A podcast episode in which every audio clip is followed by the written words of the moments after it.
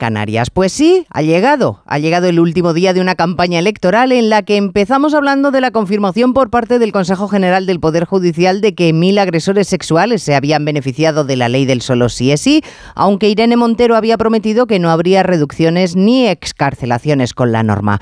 Seguimos, como recordarán, con las listas de Bildu, cuajadas de exetarras, algunos de ellos con delitos de sangre, que siguen en las candidaturas porque la ley electoral no permite modificarlas una vez aprobadas. Solo tenemos el compromiso de los condenados de que si salen elegidos no aceptarán el acta. Así que veremos. Y hemos terminado con una colección de casos de compra de votos que afectan directamente al PSOE solo o en compañía de otros como coalición por Melilla. Vamos, todo de lo más edificante.